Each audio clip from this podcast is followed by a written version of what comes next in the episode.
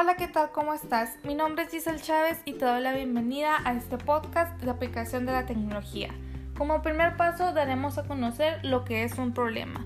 Un problema es un asunto o una cuestión que se debe de solucionar o aclarar una contradicción o un conflicto entre lo que es y lo que debe de ser, una dificultad o un inconveniente para la consecución de un fin o un disgusto, una molestia o una preocupación.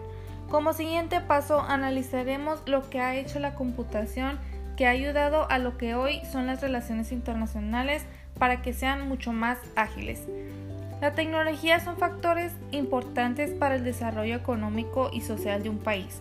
La tecnología ha sido una de las formas más eficientes para que una nación se diferencie de sus competidores y construya ventajas competitivas.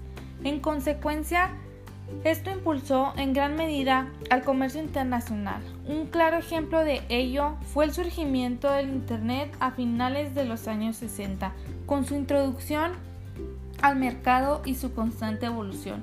Esto logró que el comercio internacional se abrieran canales de comunicación, se optimizaran los procesos principalmente de las importaciones y exportaciones, costos y tiempo de traslado y distribución. Asimismo, en México se realizaron diversos esfuerzos por parte de organismos nacionales como internacionales para fortalecer al país en materia del comercio internacional, involucrando a todos los actores del comercio.